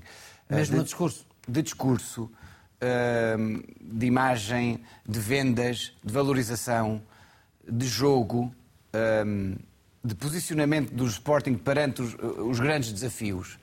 Hum, eu acho que o Sporting só, só- só tirou coisas boas de Ruben Amorim. Agora, acho normal, ele enquanto bom profissional, dizer o seguinte, esta época não correu bem. Eu assumo as minhas responsabilidades. É normal chegar ao final e reunir-se com o Hugo Viana e com o Presidente Frederico Varandas e dizer, olha, como é que é? Vamos continuar, E tu acreditas que ele vai continuar no Sporting? Acredito, não tenho dúvidas. Não tenho dúvidas. Não tenho dúvidas, vai continuar. Ah, ahm, acredito até que, que a época já está a ser planeada e que tudo isto que ele disse hoje, ah, inclusive ele disse, ah, abri- ah, abriu o jogo, ele não se sentia bem tendo uma equipa completamente, com os objetivos completamente desperdiçados esta época, não se sente bem em continuar. Portanto, é, em continuar não, em- em não, pelo menos não falar. Não sei se vocês se lembram, eu quando, quando Portugal não se qualificou para o Mundial, eu disse que o Fernando Santos só tinha duas opções, ou admitir ou admitia-se. Neste caso, não é admitir, mas é pelo menos conversar. O Ruben Amorim, ao final da quarta época, duas que foram muito boas, uma que foi só meia época, na verdade, hum, teve que chegar ao pé do Frederico Varandas e dizer assim, vocês ainda acreditam em mim, acham que eu posso fazer melhor, então se eu posso fazer melhor, temos que fazer aqui três, quatro coisas que acho que fizemos mal desta época. Eu acho que aquela venda eh, eh, de Mateus Nunes no timing que foi, foi péssima. Antes de um dragão não se vê um jogador Mas essa daqueles. parte não, era, não, não, não foi o Ruben Amorim. não é? Sim, mas, mas quando ele fala de planeamento. E ele chegou a falar quando ele disso fala, quando, ele fala, quando ele fala de planeamento, eu acho que engloba toda a estrutura. E acho que essa estrutura tem que reunir-se e perceber-se onde é que. e definir-se os meias-culpas. Na tua opinião, financeiramente seria muito bom para o Sporting vender o Rubén Amorim, mas desportivamente não. Não, não. O Ruben Amorim, acho que eu neste momento é, é peça fundamental de toda a estrutura do Sporting. É ele que motiva os jogadores que esta semana eh, não foram à, final da, da- da Youth League, que os motiva a jogar na equipa principal, que sabem que têm um, um objetivo comum que é, é chegar lá, porque já há exemplos de miúdos que chegaram lá. Ahm, portanto, eu acho que é, é muito importante o Ruben Amorim continuar no projeto. Agora, também é importante pôr dedos nas feridas e perceber-se o que é que se pode fazer para que no, ano- no próximo ano não existam estas feridas. Porque o Sporting foi muito irregular. a capacidade de concentração que tivemos contra as Juventus, onde fazemos contra as Juventus em duas mãos 28 remates contra 17, onde, onde, temos 58% de posse de bola contra as Juventus, apesar de termos perdido, eh, não é a mesma que perdeu o jogo eh, em casa com os Chaves, ou que desperdiçou 5 pontos com o Aroca, por exemplo. Quer dizer, tem que haver aqui uma. A montra europeia também dá aquele elan, obviamente. Não é? Certo, mas os jogadores têm que perceber que isto é o Sporting. O Sporting tem que jogar da mesma forma. Como jogou na primeira época, o Sporting na primeira época nem fazia grandes exibições perante os grandes, mas era bastante matador, entre aspas, com as equipas pequenas. E continuo a dizer, os campeonatos não se ganham nos estádios dos grandes, ganham-se nos estádios dos pequenos. Não, não é aqui outra questão que depois estendo ao Miguel e ao João, tem a ver com esta semana a revisão para 240 mil euros do salário do Presidente do Sporting, Frederico Varandas, e a administração da SAD propõe ao mesmo tempo uma revisão da remuneração dos órgãos sociais da SAD Verde e Branca. Hum. Rubem Amorim, em resposta a isto, disse que esse dinheiro não daria para comprar Sim. um avançado. O único problema desta, dessa remuneração e desse, desse aumento um, tem a ver com o timing. Um, Mal escolhido, na tua opinião? Eu, se fosse presidente do Sporting. Uh, esperava pelo final da época? Não, esperava por uma época que corresse bem. Acho que não faz sentido nenhum uh, ser presidente de uma empresa. Eu, eu, sei que Portugal está muito habituado a isso. Que, que as empresas que dão prejuízo geralmente aumentam os, os, os, CEOs. Mas não faz muito sentido termos um, uma época que foi desastrosa e, e, e marcar-se uma, uma Assembleia para, para, para votar isto. Parece-me a mim que é um bocadinho deselegante da parte da, da, direção do Sporting, mas que cada um. Acho que é um erro. É um erro é timing mal escolhido, como diz o. Mas de qualquer das maneiras, e desculpe interromper, para terminar, assim. não influencia absolutamente nada na política desportiva de contratações do próximo ano. Pronto, vamos ser sinceros. Influencia muito mais recebermos o que o Rafael Leão nos deve do que isso. Miguel. Não, acho que é um assunto dos sportinguistas é, é um assunto que tem que ser decidido, trabalhado e, em última análise, um dia votado pelos sportinguistas, ou que este, este tipo de aumento de remunerações deve ser sempre indexado a resultados esportivos ou financeiros. A resultados. Eu acho que essas coisas ficam bem mais justificadas e, e são muito mais uh, perceptíveis, uh, sendo assim. Uh, se, se, se, o Presidente Frederico Varantas entende que é um bom timing numa altura em que não se contratou um avançado, numa altura em que se pensa contratar, que não se sabe se Ruben Amorim fica, o Sporting está a 13 pontos ou coisa parecida do primeiro, está sem Este timing, nesta altura da época, quando o Sporting ainda tem ainda por cima que jogar uma grande final com o Benfica. Lá vai ele. Muito bom, eu acho. Lá vai ele. Eu acho que, é, acho que é mau timing. Acho que é mau timing. E em relação àquilo que disse o, o, o Ruben Amorim, de que se me quiserem levar têm que pagar. Tu acreditas que ele sempre, ficará mesmo sim, sim, sim, Acho que o Ruben Amorim não, não diz nada que não tivesse dito. Acho que o Ruben Amorim é minha convicção, independentemente de uma outra teimosia, é um, é um, é um treinador que faz bem ao Sporting, é um treinador que o Sporting deve tentar manter. Acho que é claramente um treinador que Federico Varandas deve tentar manter para, para continuar estabilizar o, para estabilizar e, e para se estabilizar ele próprio também no clube. Acho que é um denominador comum de estabilidade, a presença de Ruben Amorim. Hum, acho, que, acho que o Ruben, se sentir que há uma aposta no plantel na próxima temporada, uh, tenderá a ficar. É a e a aposta no plantel pode não significar comprar muito. Mas sim, pelo menos manter os que temos. Sim, mas comprar ainda. Sim, tem que se comprar. De preferência é comprar avançados? Ah, isso é óbvio. Parece-me a mim óbvio. E acho que o Ruben Amorim já, já próprio ele assumiu sim, isso, que se calhar foi um erro. Mas isso também depende de quem é que vem. Uh, Miguel, uh, o Moreno, o técnico de Vitória de Guimarães, disse que o Sporting não está no melhor momento, mas talvez a praticar o melhor futebol que já lhe viu. Uh... Bom, uh, lá está. Isso depende, depende, depende das opiniões, não é?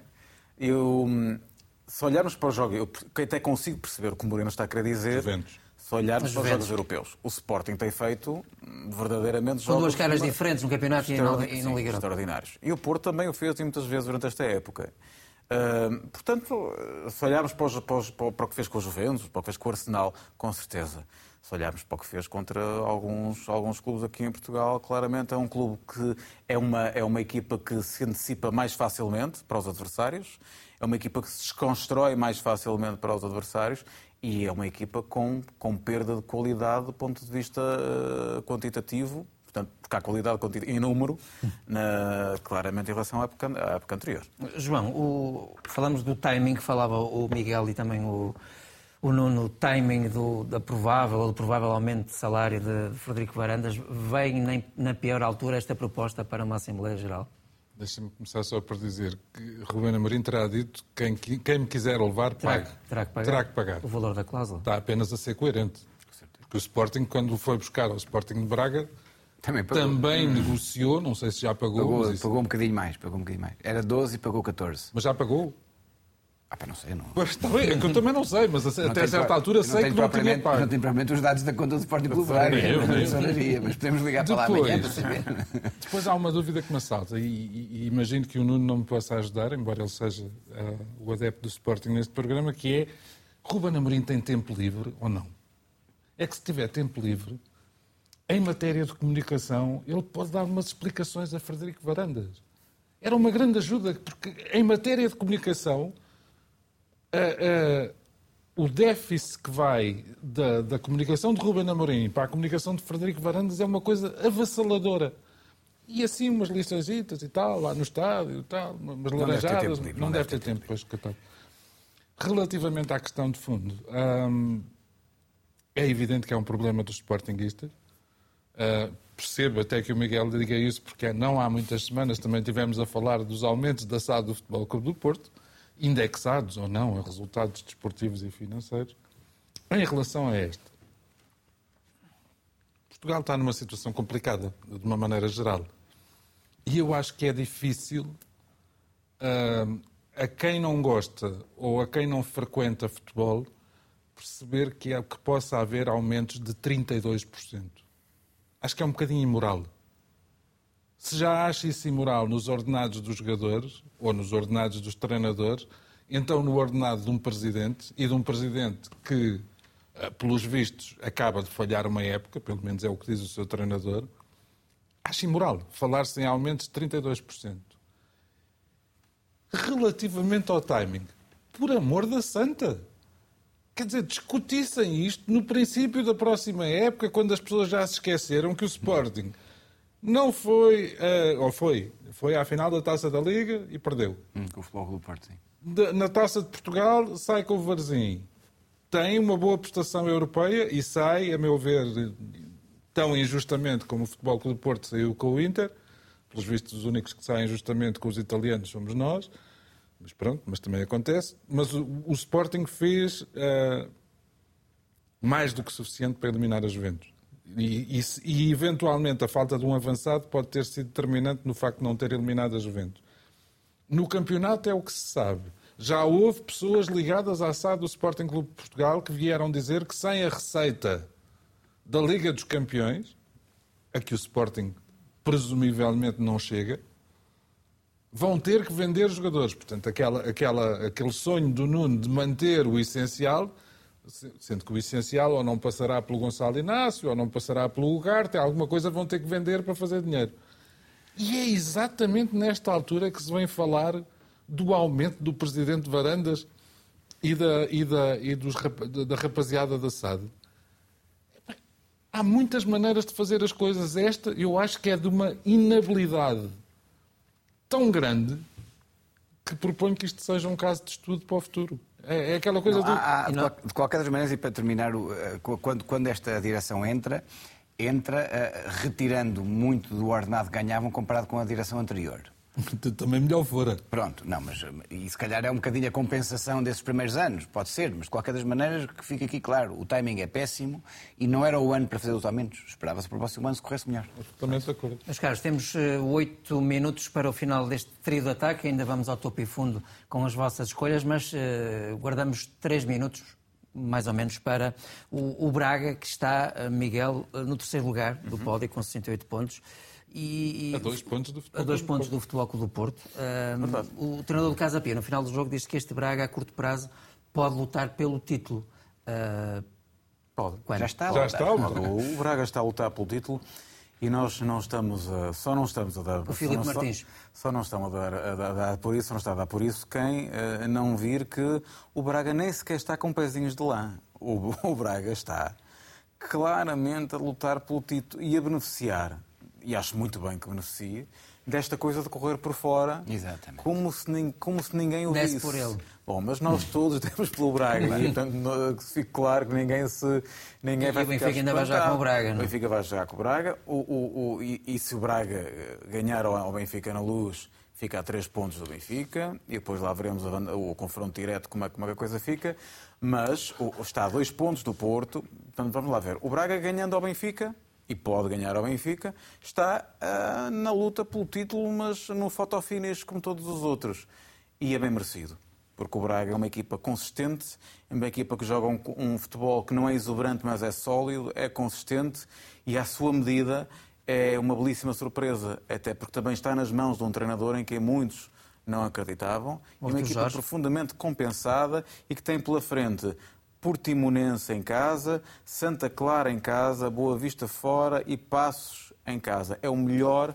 que Tira, E o tira- Benfica. e o Benfica. E o Benfica. Tira- ah, é o melhor, eu acho que é o melhor calendário, a exceção do. Benfica, é o melhor calendário Sem dúvida. de nós os três. Portanto, vamos olhar para o Braga sem pezinhos de lã. Isto correr por fora, como diz o Miguel, não pode tirar vantagens ao Braga. É, Eu lembro quando era novo, ficava vidrado naqueles meetings de atletismo onde iam as lebres, não era? para, para bater recordes. e dá-me a entender que o Futebol Clube do Porto e o Benfica são quase agora as lebres para depois o Braga lá ir ganhar o, ganhar o título. O que é certo é que o, o- o calendário é um calendário acessível do Braga, mas tem um jogo de vida ou de morte na luz. É isso que vai decidir tudo. Obviamente com, com, com o Miguel Guedes à espreita de um bom resultado na luz, que seria ou a vitória do Braga ou não. Não, já não digo nada. Ou se calhar o empate seria o Nós, melhor. para não é? sermos campeões, temos que, temos, que- temos que ganhar os nossos jogos. E, portanto, Certo, isso tudo o bem, mas, o Braga ganhar na luz seria um bom, mas seria um bom resultado. resultado as tuas apelativo, um resultado apelativo para o Futebol Clube do Porto no jogo entre Braga e Benfica.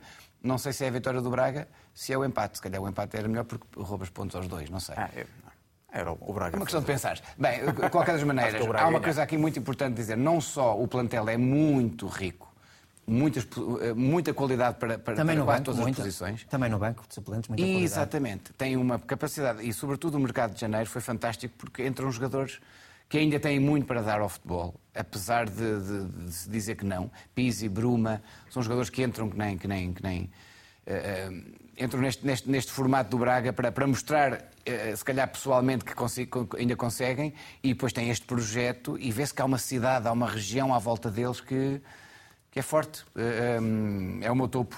Acho que eles têm, já o direito, lá. têm já, o direito a sonhar. Já vamos lá. Ah, João, é o melhor Braga dos últimos anos? Não sei. Isso aí não tenho a certeza, porque quando Domingos Paciência esteve no Braga foi a uma final europeia e, salvo erro, nesse ano, ou no ano anterior, ou no ano seguinte, isto, a memória começa a ficar um bocado ah, enevoada, ah, lutou com o Benfica no, no campeonato até ao fim. Ahm, o, Braga, o Braga está sempre mais perto, mesmo que fique em quarto lugar, sempre mais perto dos três da frente do que do quinto lugar. E isso é significativo. Mais do que isso, o, o Nuno acabou de pôr o dedo na ferida numa coisa que é fundamental. É que às vezes nós olhamos para o Banco do Braga e se compararmos com os nossos próprios bancos de Futebol Clube do Porto, Sporting Clube Portugal, Sporting Clube Benfica, eu não sei qual é que é melhor. Não tenho grandes certezas. E dos titulares habituais, há cinco ou seis jogadores que nenhum dos nossos clubes desdenharia ter lá. Eu sei que, por exemplo, que nós quisemos muito ter o Ricardo Horta e não foi possível. Ah, Musrati. Pá, mas entrava, entrava. E isso, isso eu acho que é, ah, independentemente das simpatias pessoais que não são para aqui chamadas, acho que isso é mérito do Presidente António Salvador. Meus caros, vamos ao topo e fundo. Reservo um minuto para cada, para cada um. João, Eu não preciso tanto. começo por ti com o teu topo e fundo. O meu topo ah, chama-se os espanta-espíritos, em função do que aconteceu hoje na luz, e, e há de aparecer, se tudo correr bem, Sim. a fotografia de. Por acaso está ali Roger Schmidt, que não. Não, aquele não é o meu. É o teu, é João Goberno. João Só Albano. pode ser. Não é? David não. Neres, e falavas de David Neres e João Neves, jogadores do Benfica, os espanta-espíritos. Sim, mas o, Sim, mas título ali- é Os Espanta-Espíritos e era David Neres e João Neves, não era Roger Schmidt e o outro senhor que estava que lá. virá a no correr. fundo? Eu não, eu não vejo, daqui nem vi. Não me digas que este era o teu fundo. não é? Não, no, no fundo, No fundo, no vamos ao fundo. No fundo tinha a ver com a dupla falta e a dupla falta foram os dois argumentos que eu tive relativamente ao montante percentual do aumento e ao timing do pertence ao de Frederico Varandas. Chamei-lhe a dupla falta e Espero que desta vez apareça Frederico Varandas, não sei se vai aparecer, Sim, não... mas ficam a saber que é ele. Sim, exatamente. Vamos agora ao Miguel com o teu topo e fundo, a ver se agora está tudo bem Bom, contigo. O meu topo, se não aparecer, não é grave, porque já apareceu, é Pep. Uh, e, é, e é figura dos 40. Há quem, há quem diga que há a ternura dos 40, a figura. Ternura não é uma palavra que se associa ao Pep. Não é uma coisa que se associa muito ao Pep, a não ser certamente a sua dimensão pessoal, Com que é, certeza. É, parece mesmo uma ternura de pessoa. Uh, e portanto esse é o meu topo. O, o meu fundo uh, vai para, para aquilo que eu qualificava como o deserto italiano de Benfica Sporting e que também já apareceu no Porto, que é este deserto italiano que que nos tirou a todos muito, ah, com muito pouco merecimento daquilo que seria uma rota europeia histórica dos nossos três clubes. Mas há uma coisa muito curiosa, se tu olhares para para o elenco das meias finais da Liga dos Campeões e da Liga Europa, estão dois clubes italianos nas meias finais dos campeões e dois clubes italianos na Liga Europa. É verdade. E pelo menos na Liga dos Campeões, por força do sorteio, um dos finalistas é italiano. É no meu, no meu Nuno topo, Gonçalves, no meu topo, o Braga, o direito ao sonho, já falámos aqui sobre isso, hum, e acho que como, como, como equipa que, que já não já não sonha mais do que um quarto lugar, acho que devemos dar esse direito ao Braga de sonhar pelo, pelo título. No fundo, as claques ou adeptos organizados do Benfica, que deram um tremendo mau exemplo eh, nas bancadas eh, do estádio em Milão, para mim aquilo não é apoiar, é destruir. Subscrevo. Subscrevo. Miguel e João, uh, aproveito este último minuto para vos perguntar que é que esperas... Além do topo e fundo... Além do topo e fundo, não, aqui uma parte final tem a ver com o, o Gil Vicente Benfica, da próxima jornada, e um Porto Boa Vista. Olha, do Porto Boa Vista não espero grande coisa, embora, embora tenha a esperança uh, que, que Petit uh, leve os melhores jogadores os titulares, e, a, e a melhor, os titulares ao Estádio do Dragão. O jogo, o jogo de Barcelos, eu acho que vai ser, vai ser potencialmente, até por ser em Barcelos, pode ser potencialmente tão complicado para o Benfica como o jogo a seguir com o Sporting de Braga na luz. Uh, isto não é nenhum menosprezo em relação ao Sporting de Braga, é uma exaltação do, do, do percurso do Gil Vicente. Miguel.